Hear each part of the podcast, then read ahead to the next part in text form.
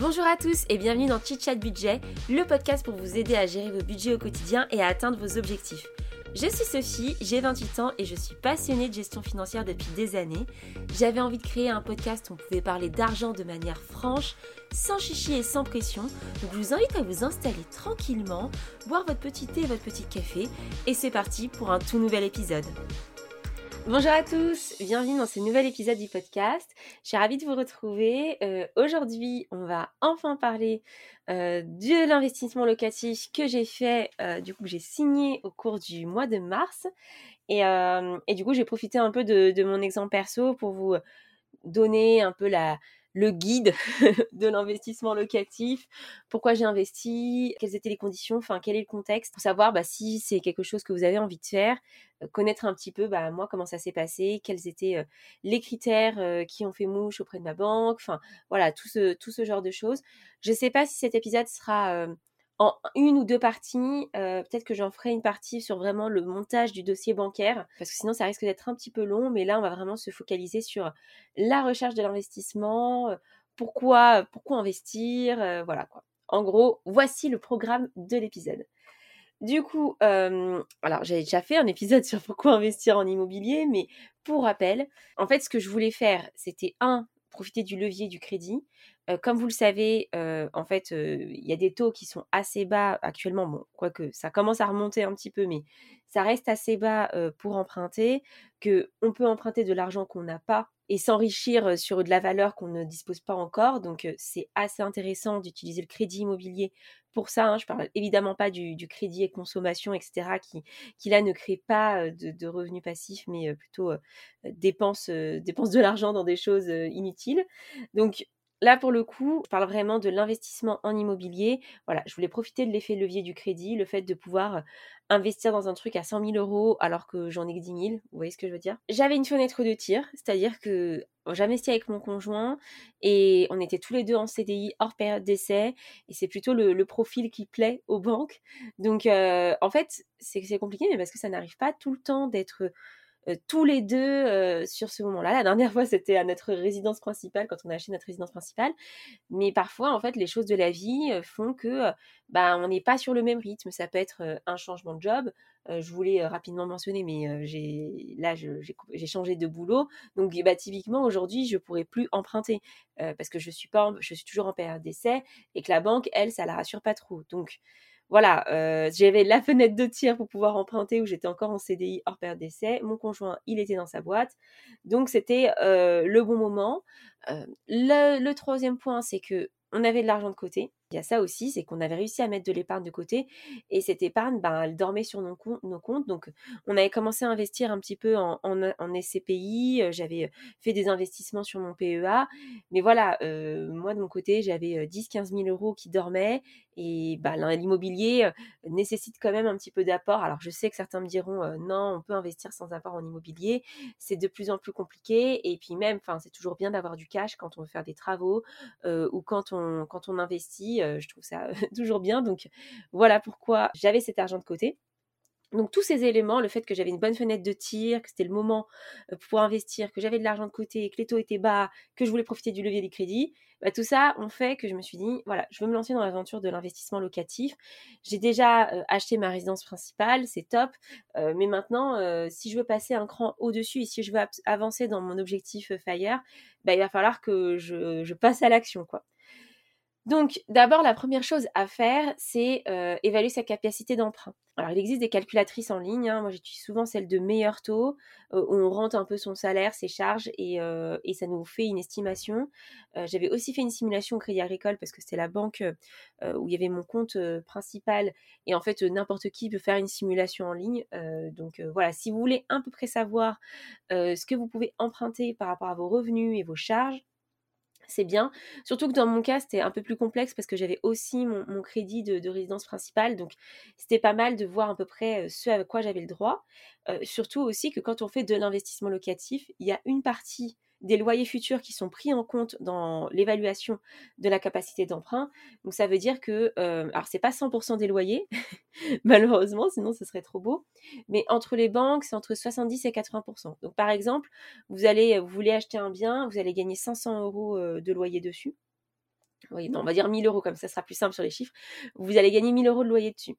Et eh ben, en fait, ils vont pas compter que c'est 1000 euros comme un revenu, euh, mais ils vont plutôt compter 700 euros, voire 800 euros comme un revenu, et ça, ça va s'ajouter à votre capacité d'emprunt classique. Donc, c'est pour ça que parfois on a des petites différences. On pense que, bah oui, je vais gagner 1000 euros, donc ça augmente ma capacité d'emprunt. Bah non, en fait, la banque, elle fait un petit ratio ça, faut le prendre en compte. Mais, ça permet au moins d'avoir une idée un peu de ce qu'on veut faire et si on peut emprunter 300 000 euros ou 50 000. Voilà, ça permet un petit peu de, se jauger. Dans mon cas, j'étais aller entre 120 000 et 150 000 avec mon conjoint que je pouvais emprunter. On peut aussi éventuellement contacter son, banquier lorsqu'on a ce genre de projet. Moi, j'ai longuement échangé avec mon, banquier du Crédit Agricole. Bon, finalement, j'ai pas fait mon crédit avec lui. Mais voilà, il va aussi vous donner des conseils sur le contexte, etc. Si vous avez une bonne relation avec votre banquier ou si vous vous faites rappeler parce que vous avez fait une simulation en ligne, pourquoi pas, enfin, lui parler de votre projet, même si très souvent, en fait, eux commencent vraiment à intervenir quand vous êtes chaud, quoi, quand vous êtes, vous avez fait des visites, quand vous êtes sur le point de faire une offre, enfin, voilà, ce genre de choses. Mais c'est quand même compliqué de faire une offre quand on ne sait pas ce qu'on peut emprunter. Donc euh, voilà, je vous conseille quand même de, si vous pouvez contacter votre banquier, euh, pareil, ça vous donne une idée un petit peu euh, de ce que, de ce dont, de ce dont vous êtes capable d'acheter. c'est un peu bizarre comme phrase, mais en fait, voilà, vous pouvez, enfin, ça sert à rien de, de, faire des recherches sur des biens à 300 000 euros si vous pouvez emprunter que 100 000 euros. Chose qu'il faut savoir pour parler de son banquier, avec son banquier, il faut aussi avoir un profil qui correspond à ses attentes. Si vous commencez à lui dire moi je veux emprunter mais j'ai zéro euro de côté, moi je mets pas d'épargne de côté, j'ai des je à découvert tous les trois mois, etc. et j'ai plein de crédits conso, il va vous rironner. Enfin, en fait, quand on entre dans un dans une réflexion d'un investissement locatif ou même pour sa résidence principale, c'est pareil. Hein. il faut préparer ses comptes en fait. Donc vous pouvez aussi vous dire bon là je suis dans la bonne dynamique, j'ai peut-être eu un accident il y a quelques mois, le temps de trouver mon bien, j'ai pouvoir me remettre à flot, ou vous dire bah, j'ai un petit peu d'épargne, mais il me manque quelques milliers d'euros, bah, le temps de trouver, pareil, j'aurai de l'argent et, ça pourra combler ce qui me manque un petit peu. Ça peut être une stratégie, moi voilà, il me manquait je pense 2-3 000 euros, et je me disais bon bah voilà, le temps que je trouve, et la preuve c'est que j'ai mis je crois 6 mois à trouver mon bien, c'était long, bah, j'ai pu mettre plus d'argent de côté quoi. Voilà. Mais en tout cas, si vous parlez à votre banquier, il faut avoir l'air un peu sérieux et il faut lui montrer que euh, vous avez mis en place une stratégie pour cet investissement. Et euh, bah, typiquement, ça peut être euh, en début de mois, quand vous faites un virement d'épargne, vous pouvez mettre, je ne sais pas, virement, vous l'intitulez épargne pour projet immobilier ou, ou juste épargne. Mais comme ça, en fait, sur le compte, on comprend bien que vos mouvements d'argent c'est de l'épargne en fait. Voilà, c'est pas vous faites n'importe quoi. Parce que moi j'ai tendance à mmh, en fait à faire mettre une grosse somme sur mon livret A et après je me fais plein de petits virements. Et donc ça fait beaucoup d'opérations, mais quand c'est bien compris que quand je l'intitule bien mes opérations, il n'y a pas de sujet là-dessus. Donc voilà, tout ça pour dire que avant de se lancer, il faut, connaître sa situation, il faut savoir quelle est notre capacité d'emprunt et il faut se mettre dans le bon mood pour le banquier parce que sinon, enfin, il, ne vous prendra pas au sérieux. Donc comme je disais, moi, dans mon cas, comme je suis déjà propriétaire de ma résidence principale avec mon conjoint à Paris et que ça coûte super cher à Paris, enfin, nous on l'a acheté 350 000 euros, euh, pour vous donner une idée. comme ça, je dis les chiffres, euh, même si je pense qu'aujourd'hui ça vaut un peu plus, mais, euh, mais voilà, pour le coup, on l'a acheté 350 000 euros. depuis, en fait, j'ai augmenté mes revenus. Principalement, mon conjoint aussi un petit peu. Et donc, ça nous permet d'investir entre 120 000 euros et 150 000 euros. Sachant, comme je vous disais, que la banque, elle, elle prendra en compte 80% des loyers futurs, ce qui représente à peu près, enfin 80%, 70%, ça dépend des banques. Euh, à la Banque Postale, ils m'avaient dit 80%, au Crédit Agricole, ils m'ont dit 70. Donc parfois, même en fonction des banques, vous avez des calculs différents et vous pouvez évoluer votre capacité d'emprunt en fonction des banques. Donc il ne faut pas non plus se, fermer juste aux simulations sur Internet, mais vraiment échanger avec plusieurs banques ou un courtier. En fait, ils prennent parfois juste 5% de la valeur du bien et considèrent que c'est le loyer. Moi, c'est ce qu'ils avaient fait au début, jusqu'à ce qu'il y ait une estimation locative du bien. Bref, du coup, j'avais à peu près cette fourchette-là en tête et j'ai commencé mes recherches comme ça à me dire, bon bah voilà, j'ai ça à peu près de capacité. Sachant que sur le côté, bah ouais, j'avais entre 10 et 15 000 euros, mon conjoint à peu près pareil, donc ça permet à la fois d'en mettre dans l'opération et en même temps d'en garder un peu à côté après pour les travaux, pour ce genre de choses ou pour avoir de l'épargne de précaution, tout simplement. Donc maintenant, il faut déterminer un peu l'objet de sa recherche. Qu'est-ce qu'on recherche? Voilà. Moi déjà, ce que je voulais faire de base, c'était de la location meublée. Euh, je m'étais beaucoup renseignée sur le régime fiscal que je voulais faire, donc ça c'est aussi un point qu'il faut regarder. C'est euh, quel type de bien vous recherchez? En fait, et pour quelle raison? Moi, sachant que je voulais faire du meublé, euh, j'allais pas partir sur un bien qui était genre un, un 4 pièces pour une famille, vous voyez, parce que un 4 pièces, bah, euh, les familles, elles ont leurs meubles, euh, ça fait longtemps qu'elles sont qu'elles vivent ensemble, donc elles, elles cherchent pas des meublés. Donc, moi, je partais plutôt soit sur des colocations, soit sur des studios ou des deux pièces pour une ou deux personnes. Mon budget, il peut être très bon euh, pour certaines régions et il peut être super bas pour d'autres. Donc parfois en région, avec 150 000 euros, je peux sûrement peut-être m'acheter un immeuble, euh, quand, euh, à Paris, je m'achèterais qu'un studio. Alors, comment j'ai choisi entre les deux? En gros, moi, ma stratégie, c'était que je voulais prendre un petit bien, que je voulais faire des erreurs, parce que je sais qu'on fait toujours des erreurs dans l'investissement je voulais faire des, je voulais faire des conneries. Euh, je voulais pas avoir une pression énorme si ça foirait. C'est-à-dire que euh, je voulais pas avoir un, crédit super élevé en me disant putain, je peux pas rembourser mon crédit. Donc voilà, je me suis dit petit bien, petites erreurs, petits risques.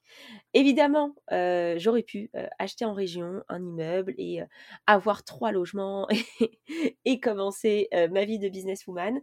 Mais voilà, moi je suis un peu prudente, peut-être à tort ou à raison. Hein, je dis pas que c'est la meilleure façon de faire, mais voilà, je faisais avec mes moyens et je ne voulais pas être stressée dans mon investissement. Et c'est aussi pour ça en fait que j'ai décidé de pas aller au max de la capacité d'emprunt que j'avais. voilà, je pouvais aller jusqu'à 150 000 euros en fait, je crois, il me semble 150 000 euros, on commence à être sur des trucs entre 700 et 800 euros de mensualité de crédit. Ça commence à faire beaucoup. Et, et moi, je me suis dit, voilà, je ne veux pas prendre ce risque. J'ai plutôt la jouer petit bras et être sur un bien plutôt en dessous des 130 000 euros. Comme ça, j'aurai une mensualité que je pourrais absorber en cas de défaut du locataire. voilà, moi, c'était vraiment un point clé dans ma réflexion, c'est que évidemment, le plus gros risque quand on fait de la location, c'est de ne pas se faire payer son loyer et se faire détériorer son bien, etc. Et je me suis dit, voilà, si demain je suis avec un locataire indélicat, malgré le fait que j'ai essayé de bien le, bien le recruter et, que je me suis prise quelques garanties, je ne veux pas me retrouver le couteau sous la gorge à pas pouvoir payer ma mensualité de crédit, c'est hors de question. Et aujourd'hui, bah, 400 euros, je suis capable de les sortir en épargne par mois. Donc voilà, 400-500 euros, je suis capable, je suis capable de plus, mais voilà, je voulais pas me, me stresser à cause de, de ce bien. Et c'est pour ça que je me suis dit, bon bah finalement ma recherche, elle sera en dessous des 130K. Parce que je suis capable de les payer. Donc j'avais un peu deux choix. Soit j'allais en région parisienne, soit j'allais plus loin, plus loin que la région parisienne. Déjà de 1, j'habite à Paris et c'est vrai que l'avantage que ça a, c'est que bah, si je trouvais un bien à Paris, au moins il était à côté de chez moi, je pouvais facilement le gérer moi-même et en termes de proximité, de suivi des travaux, c'est quand même plus simple. En plus, un bien à Paris, c'est assez enfin, c'est louable assez facilement. Et, et bon, sur mon budget, c'est un peu chaud mais je pouvais trouver une petite surface pour un étudiant ou un jeune travailleur. Les inconvénients, évidemment, c'est que c'est très cher, donc en fait, on est beaucoup, on est très nombreux sur les petites surfaces, et, et quand on a des critères, je vous les donnerai après, très précis, il n'y en a pas beaucoup de biens, il faut aller assez vite. Il y a l'encadrement des loyers, et alors c'est le cas à Paris, c'est le cas, il me semble, dans quelques petites villes autour de Paris, et en fait, ça va avoir tendance à, continuer. Donc même si certaines villes, moi j'avais beaucoup regardé la ville de Clichy-la-Garenne, parce que je suis originaire de là-bas, même si pour l'instant elles n'ont pas l'encadrement des loyers, force est de constater que je pense que ça va arriver un jour, et, et du coup, il fallait quand même prendre en compte sa rentabilité à ce moment-là. Voilà, donc j'avais ces avantages en, étant sur un bien à Paris, mais aussi des inconvénients de bah, j'achète une toute petite surface et, c'est très cher et il y a un encadrement des loyers et il faut rester rentable malgré ça. Euh, parce qu'en fait, on n'investit pas juste pour faire plaisir aux gens, quoi. Enfin, on investit aussi pour nous. Et puis, j'avais l'autre option d'aller plus, beaucoup plus loin en région, notamment dans la région euh, d'où est originaire mon, copain. Je vais pas dire la ville parce que, euh, vous savez peut-être déjà si j'en ai parlé dans ce podcast, mais c'est parce que si jamais j'ai envie d'acheter là-bas, j'ai quand même envie d'avoir des biens dispo. Mais en gros, c'est dans le sud de la France, dans un coin qui est pas forcément super bankable, mais où il y a des commodités, où il y a quand même des choses importantes. Et je m'étais dit, bon, les biens là-bas, ils sont à moins de 2000 euros du mètre carré. Il y a moyen, en fait, d'acheter l'équivalent de ce que j'ai acheté à Paris pour 30 000 euros, 35 000 euros. Donc, euh, je dis pas que j'aurais pas fait de crédit, mais limite, j'aurais pu l'acheter cash. Donc, c'est vrai qu'il y avait un, attrait assez intéressant pour cette région-là et la ville que j'avais targetée. Après, évidemment, la rentabilité, elle était incroyable. Mais l'inconvénient, c'est qu'en termes d'organisation, c'était une galère. Même si on a des gens sur place, quand il fallait faire une visite et que j'essayais de caler avec l'emploi du temps de quelqu'un d'autre, entre-temps, la partie, il était parti. Sur les surfaces étudiantes, c'était vraiment une galère. Ça partait super vite. Mais je me suis quand même rendu compte, à force de quand même contacter des agents et tout, ils ont eu tendance à me rappeler après, pour certains biens. Bon, finalement, j'avais déjà fait mon achat, donc c'était plus d'actualité. Mais voilà, comme quoi, on peut un peu se créer son réseau de d'agents immobiliers. Et quand ils connaissent votre recherche, eh ben, ils peuvent avoir tendance à vous appeler quand ils ont un bien qui rentre. Donc voilà, c'était, c'était, il y avait des avantages de rentabilité dans ce bien, dans ce, genre de bien, mais c'était trop loin et ça partait trop vite. Et moi, j'ai, pour m'y rendre, j'ai 4 heures de trajet. en fait, je n'ai pas la réactivité. Euh, voilà, c'est pas un bien à Bordeaux où je peux me mettre 2 heures et me faire une déterre pendant 3 jours à visiter des biens. Non, c'est pas pareil. Enfin, voilà, c'était un peu plus compliqué en termes d'organisation. Donc, au final, c'est pas l'option que j'ai choisie. Et, euh, mais voilà, j'avais des alertes sur euh, les deux régions. comment j'ai organisé ma recherche? Eh ben, je me suis mise sur ce loger tous les jours, le bon coin. Voilà, j'ai fait les applis, j'ai fait des recherches. Comme je disais, bah, en fait, à force de faire des visites, j'ai commencé à nouer des contacts avec des agents immobiliers qui m'ont gardé dans leur base et dès qu'ils avaient un nouveau bien, bah, moi je leur disais je suis super intéressée et ben ils me contactaient. Donc voilà, j'ai visité quelques biens comme ça j'ai eu aussi une opportunité à un moment où c'était un bien en Paris qui était super grand, enfin, était grand pour le prix. et ça, bah, c'est juste parce que ce bien venait de rentrer dans l'immeuble, il n'était pas encore en annonce. J'avais visité un autre truc et l'agent immobilier m'a dit bah écoutez, j'en profite, je vous fais visiter un autre bien. il était, enfin, il était à 150 000 euros, c'était le haut de mon budget et il y avait quand même pas mal de risques sur cet immeuble. Je vous en parlerai plus tard, mais, mais voilà, du coup, finalement, je n'y suis pas allée. Donc j'ai fait plein de visites. Je vous conseille vraiment de beaucoup visiter pour affiner vos critères, pour affiner votre regard aussi, pour lire plusieurs PV d'AG. Enfin, c'est important de comprendre en fait les mots, les mots et le, wording du, de l'emprunt, enfin et de l'achat de l'investissement locatif. et puis c'est super intéressant. Finalement, dans le bien que j'ai acheté, j'ai aussi fait une visite dans un autre appart de l'immeuble, donc avec un autre agent immobilier. Et en fait, il m'a raconté, mais n'importe quoi. il m'a raconté que tel truc était payé alors que non, que tel truc n'était pas payé alors que oui. Et, en fait, heureusement que j'avais déjà vu les PV d'AG, que j'étais déjà en process pour l'autre appart. Mais, mais voilà, c'est quand même bien d'être aguerri à cet exercice. Ça vous permet aussi de, de, voir quand les choses sont pas très claires. Et quand on dit oui, les travaux sont votés, ça ne veut pas dire qu'ils sont payés. Donc, il euh, faut toujours pousser un peu l'agent immobilier en disant, mais attends, ils sont vraiment payés, il y a des appels de fonds qui ont été faits, est-ce que vous pouvez me les envoyer? Enfin, voilà, pour vraiment savoir qu'est-ce qui a été fait ou pas, parce que c'est pas parce qu'on dit, on veut refaire la cage d'escalier, super. Et si on n'a pas voté de budget et que ça n'a pas été appelé, bah en fait, à la prochaine AG, c'est pour vous, c'est pour vous de payer ça et vous l'avez pas pris en compte dans vos calculs. Donc, en pensant que c'était déjà fait. Donc, euh, donc voilà, ça c'est super important. Et donc du coup, moi ma recherche, c'était vraiment euh, un studio deux pièces, mais euh, là j'avais pas le budget. Hein. c'était un studio supérieur à 10 mètres carrés. avec la salle de douche, bain, toilette à l'intérieur du studio. Alors, je sais déjà, 12 hein, mètres carrés, c'est pas très grand pour ceux qui, m'écoutent et qui sont pas de Paris. Voilà, c'est un peu les, surfaces, les surfaces qu'on trouve en fait, il y a des règles pour pouvoir louer. Il faut que ce soit au-dessus de 9 mètres carrés, euh, loi Carrez, et il me semble 20 mètres cubes ou 22 mètres cubes de surface d'espace. Donc en gros, si par exemple vous avez 8 mètres carrés, loi Carrez, mais que vous avez plus de 22 mètres cubes parce que vous avez une haute hauteur sous plafond, il me semble que vous pouvez louer. Bon bref. Mais moi voilà, je voulais pas être ric-rac, donc j'étais à 10, 11 mètres carrés. pourquoi la salle de bain à l'intérieur? Parce que souvent sur ce genre de surface, elles sont à l'extérieur, elles sont sur le palier. Et moi je trouve ça assez désagréable. J'aurais pas voulu vivre dans un appart où pour aller aux toilettes, je dois aller sur le palier je respecte très fortement ceux qui ont pu faire ça. Mais, mais voilà, moi, je me suis dit, qu'est-ce que j'aimerais en tant que locataire sur une petite surface comme ça et pouvoir prendre sa douche sans traverser le couloir, pouvoir aller aux toilettes et rester longtemps aux toilettes. Voilà, je pense que c'est plutôt agréable. Et c'est pour ça que voilà, je me suis fixée sur cette recherche-là. Je voulais ni un sixième étage sans ascenseur, ni un rez-de-chaussée. Donc ça commençait à compliquer ma recherche parce que ce genre de surface, souvent, ça se trouve à ces endroits-là. Et donc pour avoir quelque chose en étage avec la salle de bain à l'intérieur, d'une surface qui, est supérieure à 10 mètres carrés, voilà, j'avais pas non plus 10 milliards d'offres sur le marché j'ai fait plusieurs visites. J'avais fait une offre à Clichy que j'ai loupée parce que j'ai voulu négocier pour 2000 euros. Alors voilà, moi aussi, je me suis prise pour la meuf investisseuse en me disant ouais, je vais réussir à négocier mon prix. donc là, je négocie parce qu'il y a ça, ça, ça.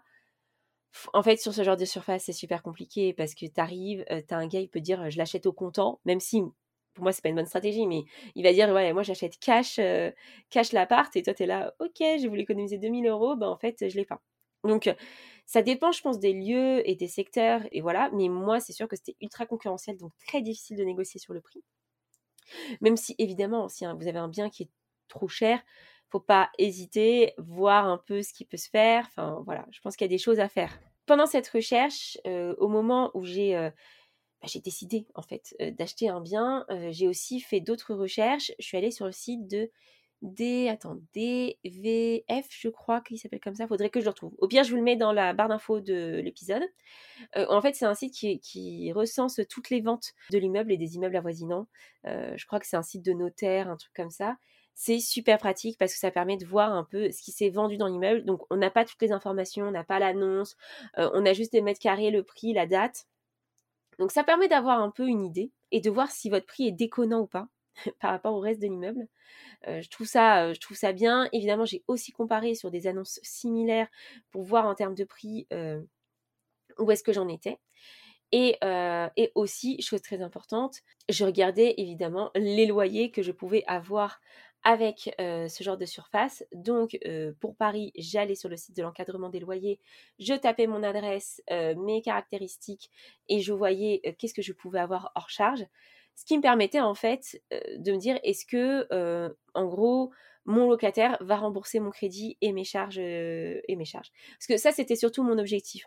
Certes, je voulais faire un cash flow positif tous les mois. Donc un cash flow positif, ça veut dire toute charge payée, toute mensualité payée, avoir un peu de cash qui rentre.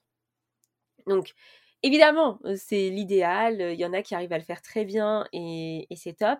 Mais moi, mon objectif principal, c'était surtout que tout soit remboursé et que, bah, au fait, au final, j'ai un locataire qui me paye mon crédit, qui m'enrichit sur mon compte bancaire en payant la mensualité d'emprunt et que moi, en fait, au final, je n'ai rien à débourser de plus au quotidien. Donc, c'était ça principalement mon objectif.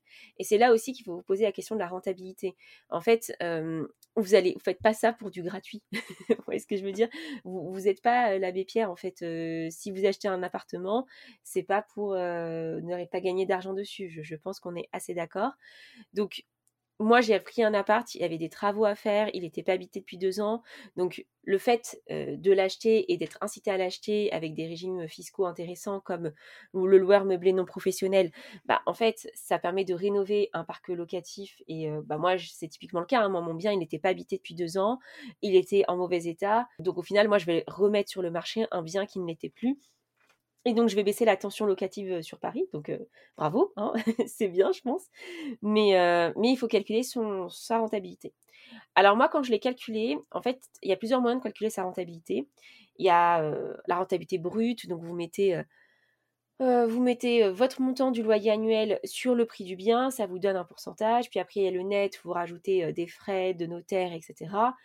jusqu'à avoir voilà, le truc le plus proche possible de la réalité. Alors, ce qu'il faut savoir, c'est qu'à Paris, la rentabilité, est en moyenne de 3% brut. Et moi, j'étais à 6,5 euh, dans mon calcul. Donc, de base, en fait, j'étais déjà assez haut euh, par rapport à la rentabilité classique de, la région, qui n'est pas une rentabilité folle, hein, qu'on se le dise évidemment, qu'il y a d'autres endroits où vous allez peut-être faire du 10%, du 15%. Je ne vais pas vous vendre le fait que j'ai fait une rentabilité incroyable et que c'est la meilleure affaire de l'année. Mais comme je vous l'ai dit, j'avais des critères. Je suis dans une ville chère, je suis dans une ville qui fait pas d'une très bonne renta. Mais ça me rassurait, ça me rassurait d'avoir mon bien à côté, ça me rassurait de pas faire un, investissement trop élevé. Voilà, il y a plein de choses, il y a plein de critères qui sont aussi là pour vous rassurer. Et c'est sûr que sur internet, on voit beaucoup de non, mais n'investissez pas en dessous de 10%, etc., etc. Moi, j'ai envie de vous dire, investissez là où vous vous sentez à l'aise. Et moi, bah, si c'est mis, ça m'allait très bien pour un premier investissement. Peut-être que pour le deuxième, j'essaierai de faire mieux. Et, et voilà quoi. En fait, si j'attendais 10% à Paris bah, j'allais attendre longtemps et même si je trouvais, je pense que ça aurait été compliqué. Donc voilà, ce bien correspondait à ce que je voulais faire. Il fallait faire des travaux, mais c'était pas trop compliqué comme travaux. C'était encore faisable par moi-même et mon conjoint, enfin surtout par mon conjoint, j'avoue. Moi, je pouvais pas trop les faire. Mais voilà, ma rentabilité brute, c'était 6,5. Et quand je la mettais nette avec les frais de notaire et les frais d'agence, je tombe à 4,7, ce qui reste encore très, très acceptable. et puis, je crois avoir fait le calcul vraiment beaucoup plus poussé de mes entrées, de mes sorties d'argent. Je pense que je vous ferai un épisode là-dessus, sur le TRI, etc., le, taux de rendement interne. C'est des notions un peu complexes, donc j'ai pas envie de, de m'embarquer aujourd'hui là-dessus. Il y a eu un épisode de la martingale dernièrement avec Bassel de Horis.io, je crois, où ils en parlent brièvement. et j'ai trouvé ça super intéressant. Donc, si vous voulez aller l'écouter, c'est sorti, il me semble, la semaine dernière. Mais, mais voilà, j'essaierai de vous faire un épisode beaucoup plus précis où je calcule ma rentabilité interne, qui correspond beaucoup plus à ce qu'il faut calculer plutôt qu'une rentabilité brute ou nette. Mais tout ça pour dire que, voilà, moi, le montant me convenait plutôt bien. J'ai fait mes petits calculs en loueur meublé non professionnel. En fait, il y a des choses qu'on peut amortir, des choses qu'on peut déduire par rapport au loyer qu'on touche. Je pense que je vous ferai aussi un épisode spécial dessus parce qu'il y a des choses à dire et pour que ce soit beaucoup plus clair. Mais très brièvement, en fait, si vous avez autant de charges que de produits, donc les produits c'est les loyers, les charges c'est ce que vous dépensez, en fait à la fin vous avez une balance qui est nulle ou négative et dans ce cas-là vous ne payez pas d'impôt. donc ça peut, ce qui est pas mal quand on fait des travaux, ce genre de choses, ça peut perdurer quelques années jusqu'à jusqu'au jour où vous payez finalement des impôts alors qu'en fait vous vous enrichissez. et ça c'est à différencier du, du revenu foncier. le revenu foncier, bah en fait si vous avez du revenu foncier, vous allez payer des impôts dessus, quoi. Alors, voilà, il y a des choses, il y a des, choix à faire quand on, fait de l'investissement locatif, de régime fiscal, etc. C'est des choses où il faut réfléchir. Donc, je vous invite, avant de vous lancer, à vous poser la question, parce qu'il y a aussi des délais à respecter de déclaration. Enfin, voilà, il ne faut pas faire n'importe quoi et il faut pas juste se lancer en disant j'achète et je verrai après non parce que votre stratégie fiscale ou de régime va impacter ce que vous recherchez. Donc vraiment, posez-vous les bonnes questions et renseignez-vous en amont. Moi, je suis sur plein de groupes d'immobilier sur Facebook et quand je vois les questions posées par certains propriétaires, ah non mais ça, c'est le locataire qui doit payer, c'est moi. En fait, tu es censé le savoir quand tu fais un investissement. Enfin, je, ne sais pas. Parfois, je suis, je vous avoue, je suis un peu choquée des questions que je vois de la part de certains propriétaires qui ont, enfin, qui ont clairement, qui sont clairement lancés dans cette aventure sans se poser aucune question, en fait, et qui vont comme ça, fleur au fusil, et puis, et puis voilà quoi. Donc, vous n'êtes pas comme ça et vous allez vous renseigner avant d'investir. Mais voilà, une fois que la rentabilité est calculée, vous vous dites c'est bon, ça colle dans mes calculs, dans mon LMNP, ça va coller, le bien, il correspond, c'est mes critères, tout ça, tout ça. Bah, là, vous allez vous renseigner encore plus sur le bien parce qu'il faut lire la doc. Alors, c'est long. Il faut lire les PV d'Assemblée Générale, il faut lire toute la documentation, le DPE, Très important aujourd'hui le DPE. Le DPE, c'est le diagnostic de l'appartement. Et en fait, la lettre de DPE qui est sur le diagnostic électrique, elle est super importante parce qu'aujourd'hui, il va y avoir des contraintes de location. Ne pourriez plus louer avec certaines lettres de ce DPE. Donc la pire lettre, il me semble que c'est G. Et il me semble que je, crois que c'est en 2023 on ne pourra plus louer d'appartement G. Alors il y a des dérogations à Paris, Nanani. Il y a plein, plein, plein d'exceptions, mais de base, en fait, c'est bien clairement vont être décotés aujourd'hui avec ces nouvelles réglementations. Donc, faites attention aussi quand vous achetez, parce que ce qu'il faut savoir, c'est que pour améliorer sa note de DPE, il n'y a pas 36 000 solutions. moi, dans mon cas, par exemple, j'ai une fenêtre, c'est du simple vitrage, donc certes, je peux la passer en double vitrage, je peux mettre une VMC, etc. Mais il y a aussi des questions d'isolation. Et quand c'est de l'isolation par l'extérieur, par la copro, bah, il faut que votre copro soit OK, et ça, bah, vous n'en avez aucune certitude. Donc, faites très attention dans vos recherches et dans vos diagnostics parce que si vous ne voyez pas de travaux en cours ou ce genre de choses, bah, vous allez peut-être être bloqué, vous allez peut-être devoir faire de l'isolation par l'intérieur, donc c'est-à-dire perdre de la surface. Il y a plein d'implications, donc euh, vraiment lisez bien la documentation. Pour vous donner un exemple, euh, moi dans le bien où j'allais, je suis notée F, donc une mauvaise note, hein, c'est l'avant-dernière note, donc ça peut faire peur au premier abord, mais ce qui avait été voté et payé et ce qui était en cours quand je suis arrivée pour faire mes visites, c'est des travaux d'isolation par l'extérieur. C'est un ravalement de façade avec isolation par l'extérieur. donc déjà, ça, ça a amélioré ma note de DPE. Il y a une étanchéité qui a été faite aussi au niveau du toit, un changement de chaudière, de chauffage collectif. voilà, et en fait, tous les éléments de copropriété qu'il faut voter et qui sont difficiles et qui peuvent me remettre en cause cet investissement, en fait, étaient déjà votés, payés et en cours. Donc, donc moi, voilà, il me restait juste la fenêtre double vitrage et ma, ma, VMC, mais ça, elle était déjà installée. Enfin, voilà, il fallait juste que je change certains éléments. Donc, donc en fait, au final, aujourd'hui, je suis notée F, mais demain, quand je referai un diagnostic, avec tous ces travaux qui ont été faits, je n'aurai plus cette note et je suis assez sereine pour l'avenir. Mais malheureusement, ce n'est pas le cas de tous les apparts que vous allez visiter. Et notamment, bah, il y en a un que j'avais vu à, Brochamp. il était super. Brochamp, c'est dans le 17e arrondissement. Désolée, je, parle comme si tout le monde connaissait. Lui, était, il était super intéressant, mais il y avait des travaux à faire au niveau de la copropriété, des travaux demandés par la mairie de Paris. Et en fait, la copropriété, ça se voyait dans ses PV qu'elle était lente, qu'elle prenait pas de décision, qu'elle n'avait pas d'argent en caisse. Donc en fait, à ce moment-là, vous vous dites, hein, c'est un peu un warning en mode, ouais, mais en fait, il y a des travaux de copro à faire, sinon mon bien, il est mis en péril. C'est pas des travaux très lourds, donc en soi, il pourrait être fait et, et nos soucis, tu vois. Mais si votre copropriété, vous voyez dans les PV qu'elle n'est pas très réactive et que c'est des gens qui se mènent toujours de l'argent, etc., etc., c'est mauvais signe pour vous et se retrouver en péril, c'est vraiment très mauvais pour son investissement. Quoi. Ça, décode le prix de votre bien, vous pouvez pas louer votre bien, enfin vraiment, il se passe des choses pas cool. Ça ne veut pas dire qu'il ne faut pas investir dans des biens où il y a des travaux à faire. Moi, dans la propriété où j'ai investi, que ce soit ma résidence principale ou euh, ma résidence locative, les deux ont eu des lettres de la mairie pas très cool, euh, un peu avertissement. Mais à partir du moment où on fait les travaux, la mairie elle est contente et tout va bien. quoi. Donc euh, voilà, il y a des choses comme ça à prendre en compte, donc lisez bien votre doc avant de faire une offre. Après, vous faites votre offre. Moi, j'ai fait mon offre et en même temps, j'ai fait une contre-visite. J'ai fait une offre au prix. Euh, l'appartement que j'ai vu, était au prix de 115 000 euros dans le 14e arrondissement. C'est un 12 mètres carrés et quelques avec salle de bain du coup à l'intérieur, troisième étage. Donc euh, voilà, j'avais tous les critères qu'il me, me fallait. Euh, j'ai fait une contre-visite avec mon conjoint parce que c'était plutôt moi qui m'occupais des recherches et donc j'avais visité le bien euh, un après-midi et lui il travaillait donc il pouvait pas. Donc on l'avait, on avait réorganisé une visite. Lui, il était OK sur ce bien. On a estimé un petit peu les travaux. C'était principalement de, l'esthétique ou de l'enduit. Enfin, tout ce qui était électricité était déjà fait. Voilà, moi, j'avais pas envie de me mettre dans des gros travaux très complexes.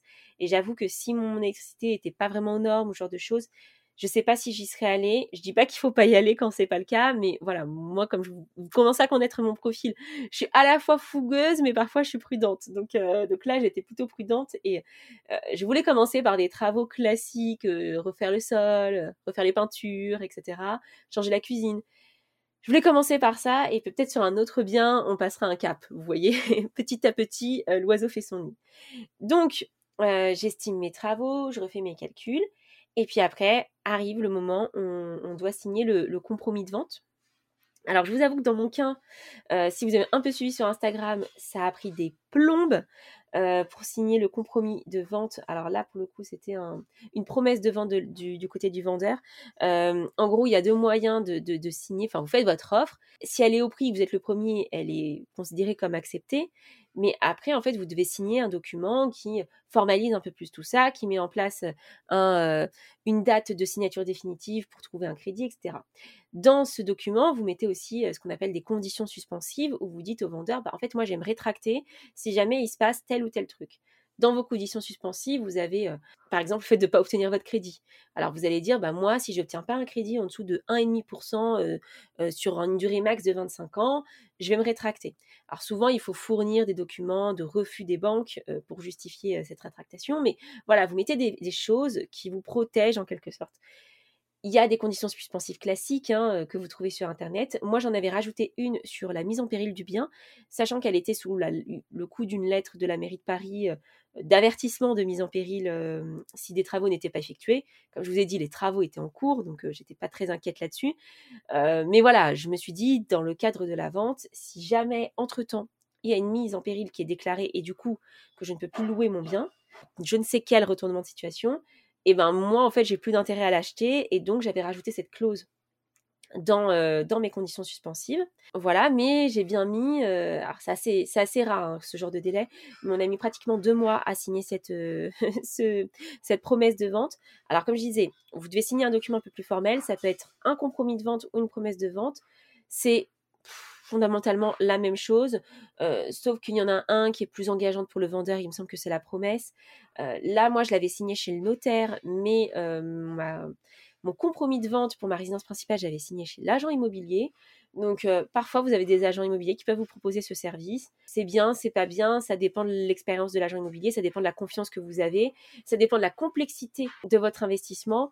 Moi là, je vous avoue, j'étais contente de passer par un notaire voilà, qui m'a très bien conseillé, qui a bien revu les éléments avec moi euh, du dossier avant signature. Donc euh, voilà, il a été très professionnel, il m'a été conseillé par l'agence immobilière. Enfin voilà, j'avais pas un notaire particulier que, que j'aimais beaucoup. Et finalement, j'ai été très contente de ce notaire.